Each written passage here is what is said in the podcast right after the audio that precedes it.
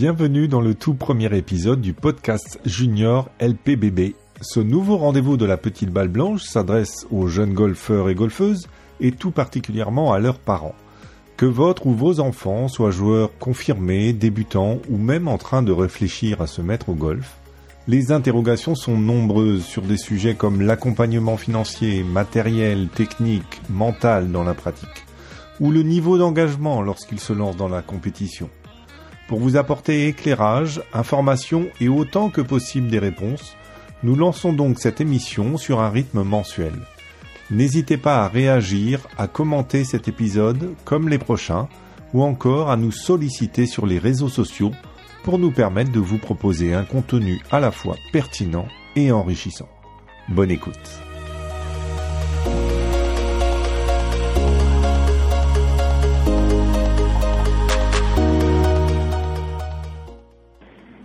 Au golf et que mon père me donne des conseils, c'est l'inverse de ce que dit mon prof, et c'est relou. Moi, j'aime bien quand ma maman me suit pendant que je joue. Deux enfants différents et deux avis différents. La relation parent-enfant dans le sport est une relation complexe. Et c'est le thème de cette première émission. Bonjour à tous, je suis Lionel Baucher et je suis ravi de lancer ce podcast de la petite balle blanche version junior. Pour m'accompagner dans cette nouvelle aventure, je suis entouré par deux experts. D'un côté, David Blouet, enseignant de golf depuis 20 ans et spécialisé dans les juniors et l'élite. Salut David. Bonjour Lionel. Et de l'autre côté, Olivier Perron, formateur et coach professionnel spécialisé dans l'approche mentale et la préparation mentale dans le golf. Salut Olivier. Bonjour Lionel. Bonjour David. Bonjour Olivier. Alors messieurs, avant d'entrer dans le vif du sujet de ce podcast, j'avais envie de connaître un peu votre état d'esprit et quelles étaient euh, vos envies, qu'est-ce qui vous animait à travers euh, cette euh, émission dédiée aux juniors? Olivier. La première première envie, voilà, pour participer à, à cette émission, c'est de partager, c'est de transmettre, c'est de pouvoir expliquer aux enfants, aux parents, de dédramatiser également, euh, de proposer des astuces, des solutions, voilà, au travers euh, de ce nouveau podcast, cette nouvelle émission. Et puis d'aborder voilà quelques-uns de mes thèmes qui sont un peu chers que je peux partager euh, voilà dans mon accompagnement à travers d'articles, et qui sont autour de la reconnaissance des parcours, de la préparation, qui sont au travers des objectifs, voilà comment on définit des bons objectifs, qui sont autour de la routine, autour de laquelle on peut travailler les questions d'attention, de concentration. Et puis enfin, la question des émotions, de la connaissance de soi, de la gestion, de la peur, des frustrations. C'est un peu autour de ces thèmes-là que j'ai envie de partager euh, avec, euh, avec toi Lionel et puis avec David. Tout plein de sujets intéressants en perspective. Merci Olivier. Alors pour toi David, pour reprendre une expression chère à notre préparateur mental, quels sont tes objectifs? Alors, pour, pour ma part, sur les objectifs, euh, il y a déjà un peu la nouveauté de, de ce style de podcast, de donner la parole un petit peu aux acteurs euh, du golf junior, c'est-à-dire, euh, je crois que les parents, moi, pour ma part, je les ai mis un peu de côté pendant des années et je pense qu'il faut vraiment les remettre au centre du projet de l'enfant et on en a besoin en termes de logistique dans beaucoup de domaines. Donc, vraiment s'adapter euh, à leurs questions, à leurs questionnements, à leurs attentes, à leurs peurs, à tout, euh, tout ce qu'ils peuvent, et que ça soit vraiment une, une émission interactive entre euh, les attentes donc de ses parents et éventuellement des juniors, et de pouvoir faire passer, comme disait Olivier, des messages pour faciliter un petit peu la vie de, de tous les acteurs autour de l'enfant et donc faciliter la vie de l'enfant.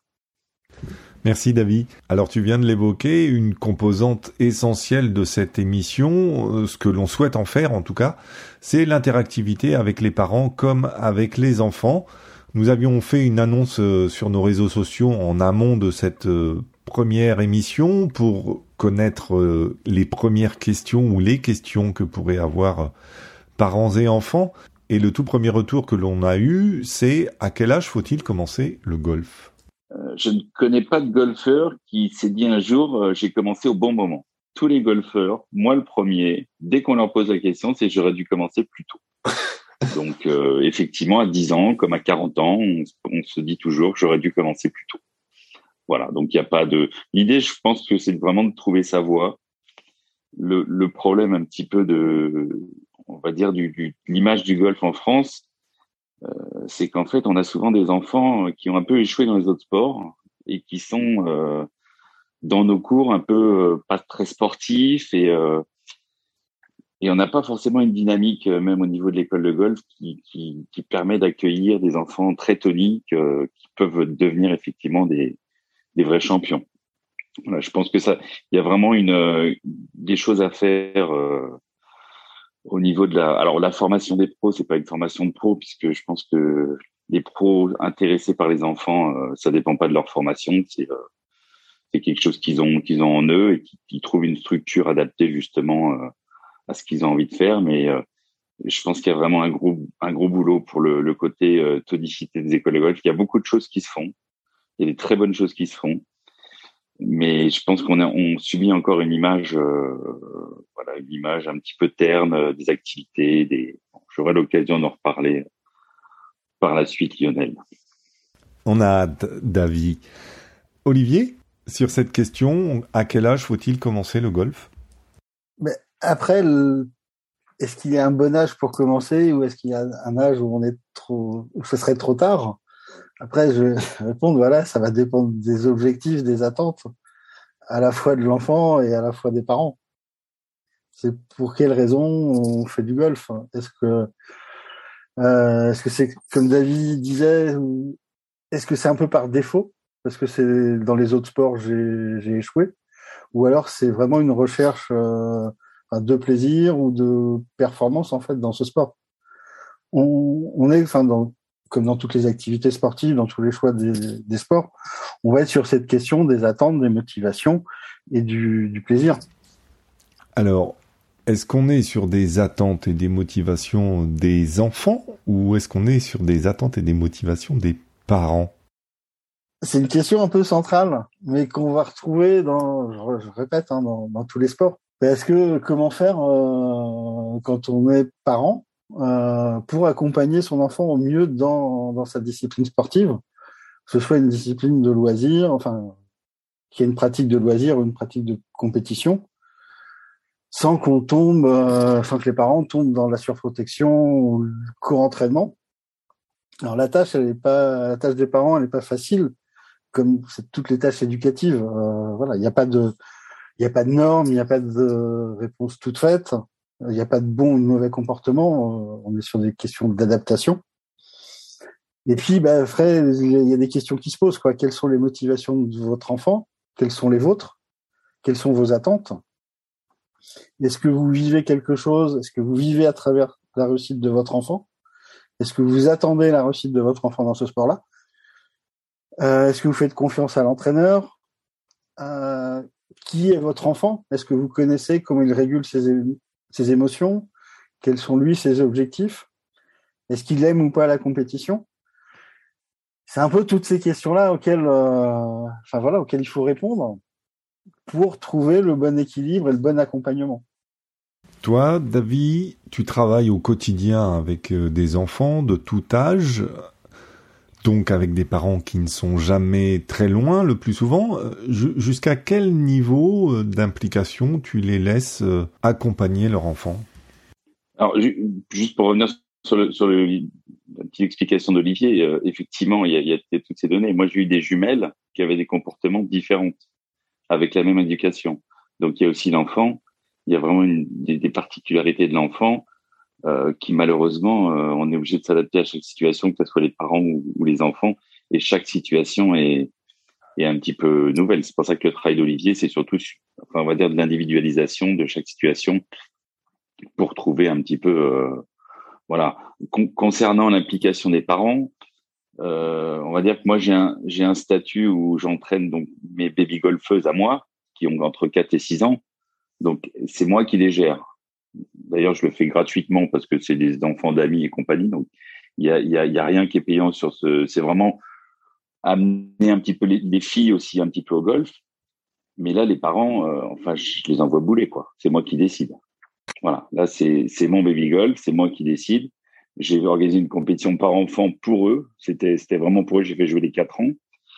Euh, Après, j'ai des tâches au niveau du département. Donc là, c'est des enfants que j'entraîne pas en individuel, que je peux entraîner en complément. Donc là, j'ai un rôle limité par rapport aux parents. C'est que je les, en général, quand je les vois, les parents, ils sont parfaits.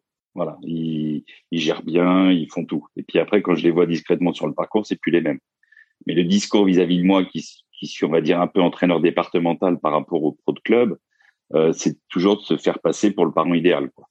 Donc, ils essayent de, de, de m'embourber un petit peu, mais j'arrive à, à, bien, bien déterminer. Euh, il me faut un peu plus de temps qu'un pro de club parce que je les vois pas souvent, mais j'arrive quand même lors des compétitions parce que je, enfin, j'interviens beaucoup sur les compétitions avec les enfants et ça, c'est un, plus par rapport au pro club et je vois vraiment les comportements euh, de tous. Donc ils essayent de me duper, mais ça marche pas de toute façon. Ça, ça dure qu'un temps. Alors c'est quoi l'attitude idéale pour un parent d'un jeune golfeur? Parce que il y a ce qu'on a envie d'être et puis euh, finalement ce qu'on est avec ses valeurs, avec ses doutes, ses peurs et puis ses motivations. Ben, un non-golfeur, déjà, je pense que ça facilite un petit peu les choses. Dommage pour la fédération, malheureusement, mais, euh, mais les parents s'y mettent après. En général, quand c'est l'enfant qui met le parent au golf, ça se passe beaucoup mieux que l'inverse. Mais euh, c'est souvent l'inverse, donc on peut pas non plus. Il n'y a pas de, il y a pas de situation idéale de toute façon. C'est, il faut que je pense qu'il y ait une mise en place euh, dès le début de la saison avec les tâches de chacun je pense que c'est souvent un problème de communication. Alors après, c'est sous le couvert d'Olivier que, que je dis ça, mais si les tâches sont vraiment euh, écrites en début de saison, il y a moins d'histoire. Là, le problème, c'est qu'on ne sait pas qui fait quoi, et à un moment donné, ça, voilà, les, les enfants ont un coach, deux coachs avec les coachs de ligue, ils arrivent à, à nous, voilà, à nous, à nous faire croire que l'autre a dit le contraire. Enfin bon, c'est, euh, il n'y a, pas de parent euh, idéal. Il faut, il faut juste respecter son rôle et, euh, et son enfant. Ça veut dire que pour toi, il devrait y avoir un, un contrat euh, tripartite, on va dire, entre l'enseignant, le parent et l'enfant?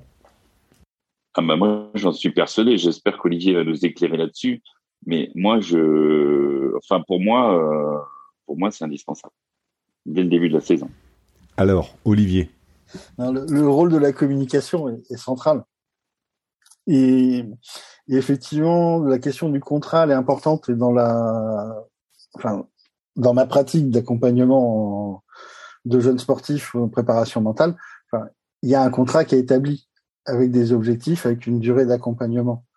Et le rôle en fait du, du, coach mental, ça peut aussi être euh, celui de pas de médiateur, mais de facilitateur qui va fluidifier la communication en fait entre tous les acteurs et qui va permettre à un moment de, de préciser les rôles de chacun au départ. Et euh, pour pas que les parents soient des des entraîneurs, euh, chacun en fait soit à sa place et les parents en fait soient toujours dans cette relation positive en fait avec les enfants il a été démontré en fait, enfin dans, dans des études, que plus les parents en fait soutiennent, encouragent euh, leurs enfants de manière positive et sans jugement, en fait, plus les enfants sont performants et plus ils gagnent en fait aussi dans des dans des compétences en fait extrasportives comme la confiance en soi, la motivation, les relations sociales. Donc plus on va être dans une relation qui va être positive avec son enfant, sans intervenir sur les champs des autres intervenants, plus l'enfant va pouvoir se développer à la fois socialement et dans sa pratique sportive. Et la motivation va venir de l'enfant. En fait, il va aussi développer sa motivation parce qu'on va lui laisser un espace. Alors ça rejoint euh, quelques questions qu'on avait reçues euh, justement pour préparer l'émission. Euh, savoir où je me place en tant que parent. Est-ce que je dois être l'entraîneur adjoint, le caddie ou simplement le confident? Tu es en train de nous dire que en fait la, le rôle que l'on doit avoir, c'est celui d'être un parent, ni plus ni moins. Après, sur cette question de, de caddie, de, de confident, d'accompagnement sur le parcours, je pense qu'à partir d'un, je pense que chez les parents golfeurs, il y a une envie très forte. Il peut y avoir une envie très forte d'accompagner sur le parcours. Et puis de la difficulté, c'est comment je réagis aussi en tant que parent, comment je garde de la distance en fait par rapport au jeu, au résultat de mon enfant. Mais à partir d'un certain âge, euh, je pense à partir de 12-13 ans, ça peut être bien enfin d'en discuter avec l'enfant. Euh, voilà, où est-ce que tu veux que je sois? Est-ce que tu veux que je sois sur le parcours? Est-ce que est-ce que ça t'aide? Est-ce que ça te facilite? Ou est-ce que pour toi c'est est-ce que ça te met de la pression ou pas? Je pense que ça doit être discuté tranquillement. Et puis, alors il faut que les parents soient prêts à entendre la réponse. La réponse n'est pas forcément celle qu'ils attendent ou celle qui va leur plaire. Voilà. Et effectivement, attendre euh, deux heures, euh, trois heures au clubhouse tout seul, euh, enfin voilà, c'est pas forcément ce qu'ils souhaitaient faire dans l'après-midi. Mais si c'est le souhait de l'enfant, euh, et qui, pour qu'il soit bien et qu'il prenne du plaisir sur le parcours, moi, je, enfin, je pense qu'il faut le respecter. Je pense que Olivier, il a dit vraiment la, chose, pour moi, la plus importante, c'est, c'est, voilà, quand ils sont dans le positif et que, et que les parents sont dans un système comme ça, les enfants performent. Voilà. Et effectivement, euh, même par rapport à la préparation mentale, on demande aux parents de, comme pour les enfants, de, bah, d'avoir des objectifs de, de maîtrise et non pas des objectifs de performance. Et euh, même pour les parents, il faut les, il faut les briefer là-dessus, parce que la course au handicap, enfin bon, c'est à l'index, c'est euh, assez, assez, compliqué. Mais là, le problème par rapport au, au travail d'Olivier, c'est que les gens, moi j'ai posé la question à un, à un jeune qui, qui doit euh, acquérir un préparateur mental, j'ai fait qu'est-ce que c'est pour toi le mental? Il m'a dit ah oui c'est pour tenir sur le parcours. Mais le mental, c'est tout ce qu'on a évoqué là, c'est la mise en place de de, choses pour faciliter le rôle des parents. Donc il y a, y a vraiment, euh, on va dire, une, très large. Euh, il faut un domaine de compétences très large pour pour euh, pour, pour gérer ça, pour gérer effectivement la respiration, les choses comme ça. Et, moi, j'ai du mal au niveau des juniors à inciter à prendre un préparateur mental parce que comme le, un peu comme le, la phrase un peu tabou des Français, c'est que ouais, je suis pas malade quoi. Non, t'es pas malade, mais si tu veux que tes parents ils soient ils soient justement à leur, à leur place, et eh ben il faut qu'on mette en place des choses et la préparation mentale c'est ça en fait. C'est vrai que ça recoupe euh, ça recoupe beaucoup de choses et c'est pas seulement euh, gérer gérer le stress quand on est stressé quoi. C'est pas, pas que ça, c'est ça met en place des routines et ça permet à l'enfant d'être on va dire dans la quiétude et, et pas être axé non plus sur la sur la performance quoi.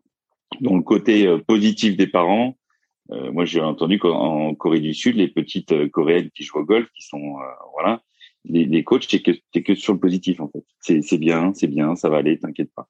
Voilà. Et je pense que déjà au niveau des coachs, est-ce que nous on a cette bah, déjà la formation prépa mentale, ça commence à se mettre en place dans les formations de coach. Mais si tu n'as pas un minimum euh, la connaissance des objectifs, des choses comme ça, bah, tu peux pas faire un bon travail. Quoi. Pour moi, tu peux être le meilleur technicien, mais c'est pour ça que le fait qu'on soit avec Olivier, qu'on parle un petit peu de, ça, les sujets ils se recoupent vraiment entre la technique, le, mental et euh, chacun doit rester à sa place, mais tout doit se mélanger pour le bien de l'enfant et pour bah, pour euh, pour qu'il soit dans un apprentissage serein et euh, en sécurité. Alors Olivier, tu nous disais qu'à partir d'un certain âge, c'est bien de poser la question à l'enfant pour savoir ce qu'il souhaite. Mais j'imagine qu'il y a beaucoup de cas de figure où l'enfant risque ou va répondre euh, ce que le parent aurait envie d'entendre pour faire plaisir, pour euh, pour ne pas décevoir ou peu importe. Donc, euh, comment éviter ce piège-là et, et, et est-ce qu'on peut l'éviter déjà? Après, c'est est-ce que ça pose un problème? Est-ce qu'il y a une difficulté? Est-ce que est-ce que l'enfant joue mal? Est-ce qu'il y a de la frustration? Est-ce que est-ce que le parent trouve que l'enfant progresse pas assez vite. Euh, il peut être dans cette envie de de faire plaisir, enfin, à ses parents. Euh, tant que ça, enfin, tant que ça fonctionne, c'est pas grave. Euh, le jour où il va y avoir un dysfonctionnement, on va rechercher la cause et on va trouver que c'est ça en fait. Ça va être une des causes d'un dysfonctionnement. Mais faire plaisir, enfin, à ses parents, aux adultes qui nous entourent, euh, c'est une forme de, enfin, on grandit comme ça en fait. On recherche cette reconnaissance-là. Donc, il euh, n'y a rien de dysfonctionnant dans ce fonctionnement-là. Mais à un moment, si la motivation, effectivement, elle vient plus des parents, elle va, et l'enfant, en fait, dans son développement, va dire oui, mais moi, ça me correspond plus, en fait, de faire plaisir à mes parents. C'est plus ce que je recherche. C'est plus ce qui me nourrit. Bah, il va, enfin, voilà Il peut jeter ses clubs, euh, il peut s'énerver, avoir un comportement inapproprié. Et c'est à ce moment-là qu'on va trouver la cause en fait du dysfonctionnement. Pour les parents, est-ce qu'il y a un moment où euh, il faudrait euh, logiquement se mettre à l'écart, euh, se mettre un peu plus en retrait. je parle pas forcément d'une question d'âge, peut-être d'une question de, de niveau. Lorsqu'il a atteint un certain index, un certain niveau de jeu, comme on l'évoquait tout à l'heure, ou lorsqu'il se positionne au niveau des amateurs, des meilleurs amateurs français par exemple ou françaises. David? Bah, tu, pour moi, c'est une question de niveau, en fait. C'est-à-dire que à partir du moment où le, le ou la jeune euh, part à l'étranger, il y aura plus la, la, structure habituelle. Donc, on essaye de les préparer en fonction de leurs attentes, pareil, en fonction de leur potentiel. Euh, tu as, des parents qui font l'échauffement de A à Z, enfin, qui sont vraiment très impliqués. Et le jeune, dès qu'il part euh, pardon, faire un tournoi au, en Angleterre ou en Belgique, il se retrouve tout seul. Et c'est là que le, le, côté un peu euh, de trop materner les enfants, euh, c'est un peu ce qu'on voit en fait avec les enfants. Mais euh, il y a des moments où ils seront plus avec les parents, donc il faut, il faut qu'on les prépare à la transition. Voilà, on est obligé à un moment donné de bah, de dire bah non sur des grands prix euh, non tes parents ne cadayent pas ou sur des compétitions où il peut être cadayé d'empêcher ça pour préparer voilà parce que quand ils se retrouvent sur une compétition internationale ils ont ils ont à la limite un coach fédéral et euh, une équipe une équipe de France ou, euh, ou dans l'individuel, ils ont plus les mêmes choses. Ils ont plus les mêmes choses. Et malheureusement, ceux qui, ceux qui se prédestinent un petit peu au, au côté joueur professionnel de ces enfants-là, alors ça représente pas pas énormément, mais bah, il faut qu'ils s'habituent à être tout seul en fait, hein, parce que ce jeu-là, euh, on est tout seul au practice quand il pleut, on est tout seul des fois dans l'avion, on n'a pas de cadet au début, et on est souvent tout seul. Donc en fait, euh, en fait, on peut pas les, les, les, choyer comme ça. On sera, on sera pas toujours. Euh, on. J'ai un collègue qui disait quelque chose de très juste que je, je c'est que l'entraîneur, il ne voit pas jouer ses joueurs en compétition. C'est un des rares, sports où on ne voit pas jouer les joueurs en compétition. Alors si on en choisit un, on va le suivre 18 trous, ça nous prend la journée, mais c'est un euh, de temps en temps. Donc on a besoin effectivement d'autonomie, de, de, de, routine et puis euh, de retour sur ce qu'ils font et euh, il faut qu'ils s'habituent malheureusement à être un peu seuls. Quoi. Donc je pense que c'est plus lié au niveau que à l'âge. Il y en a qui sont euh, qui sont encore euh, maternés à 25 ans. Donc euh, je citerai pas de nom. Je citerai pas de nom. J'ai dit 25 ans exprès parce que ça correspond à rien. Mais il y en a qui je pense quand même. Alors Olivier, en, synthèse, on va dire de, de ce thème relation parent-enfant, même si on aura sûrement l'occasion d'y revenir dans de prochains épisodes, tu avais préparé les dix commandements à adopter les parents vis-à-vis de leurs enfants. Donc pour faire suite voilà, à tout ce qu'on à nos échanges, on peut résumer en fait un, un peu le, ce qu'on disait dans un, un peu les dix commandements des, parents euh, grands-parents golfeurs. Un, mon enfant fait du sport pour son plaisir et non le mien. Voilà, je le sensibilise au fait qu'il y ait une opportunité d'apprentissage dans chaque situation. Donc ça, c'est la vision positive. Je ne critique jamais mon enfant sur une erreur ou une défaite. Je respecte ses partenaires de jeu, les officiels et les bénévoles. Mon enfant n'est pas un professionnel miniature et donc ne peut pas être évalué sur les mêmes critères qu'un professionnel. Je ne remplace pas le coach et je lui fais confiance quant à son expertise technique.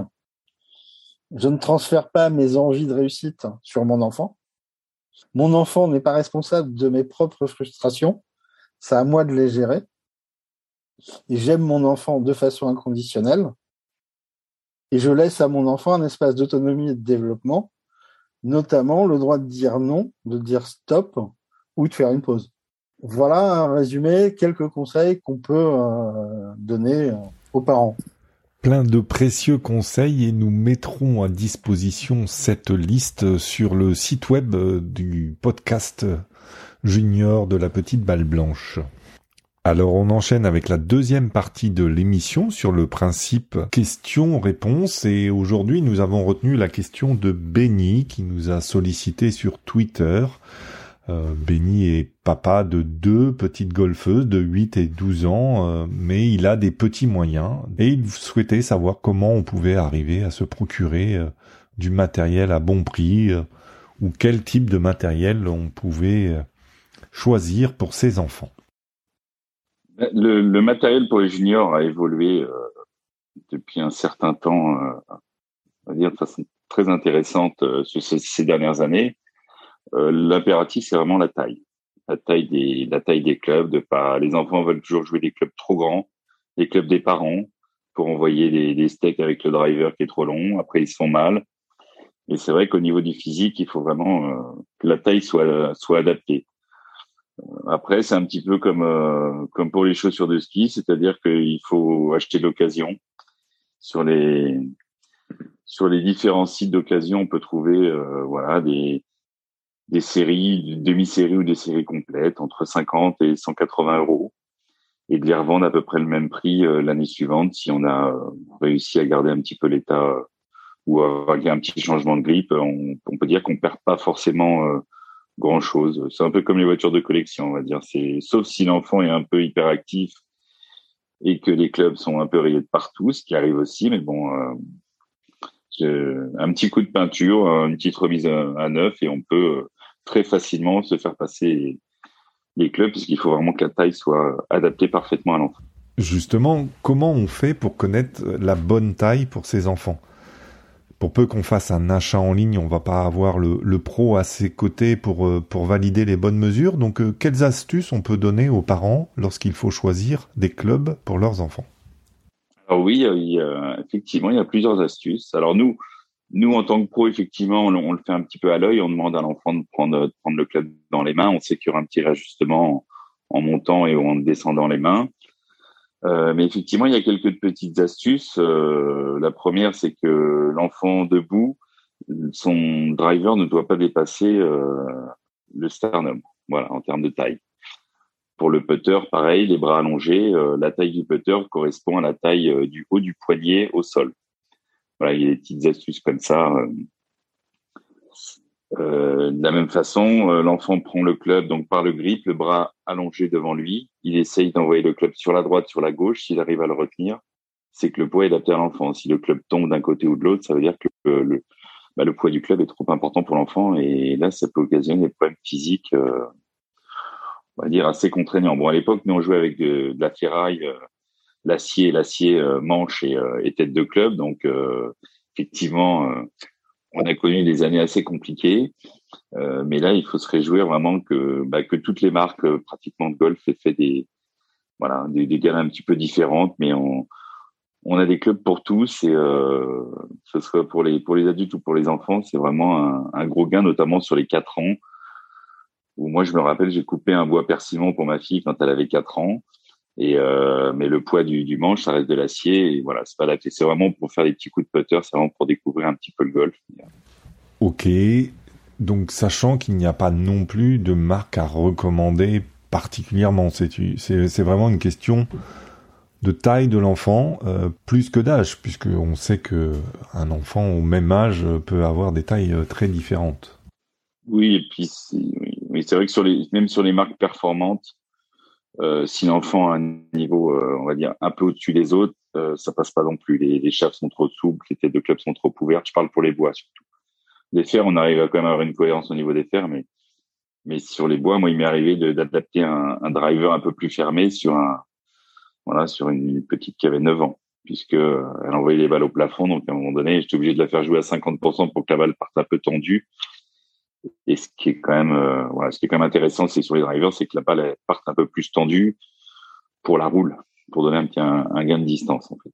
Voilà. Donc il y a des petites, euh, il y a des petites modifications, mais il y a des, gens qui sont euh, très très compétents sur le sujet.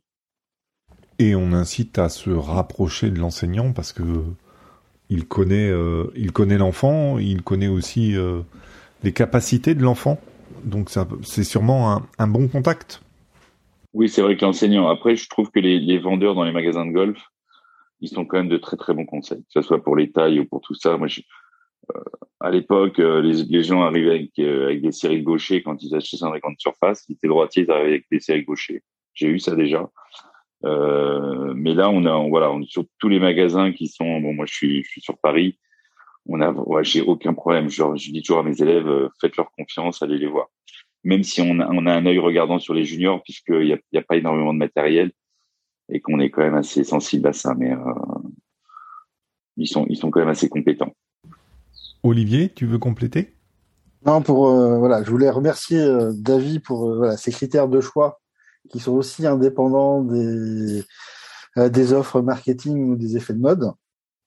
Parce qu'effectivement, le golf en fait demande aux parents beaucoup d'investissement en termes de temps et en déplacement déjà. Donc le coût du matériel n'est pas une question anecdotique. Et voilà, vraiment merci David pour ces critères de choix très clairs. Alors nous arrivons au terme de cette première émission et, nous souhaiterions euh, au cours des prochains épisodes euh, proposer une troisième partie avec une tribune euh, réservée aux jeunes enfants et aux juniors pour que eux-mêmes nous posent leurs questions ou nous fassent leurs commentaires sur sur cette émission et sur tout ce qui a attrait à la à la pratique de leur de leur golf que ce soit en loisir ou en compétition. Voilà pour aujourd'hui. Un grand merci David Blouet et Olivier Perron pour votre participation et ces échanges et réflexions déjà très intéressantes. Nous vous donnons rendez-vous le mois prochain pour un nouvel épisode. N'hésitez pas à nous poser vos questions et à réagir par rapport au contenu de ces émissions. D'ici là, portez-vous bien, très bon golf et à bientôt.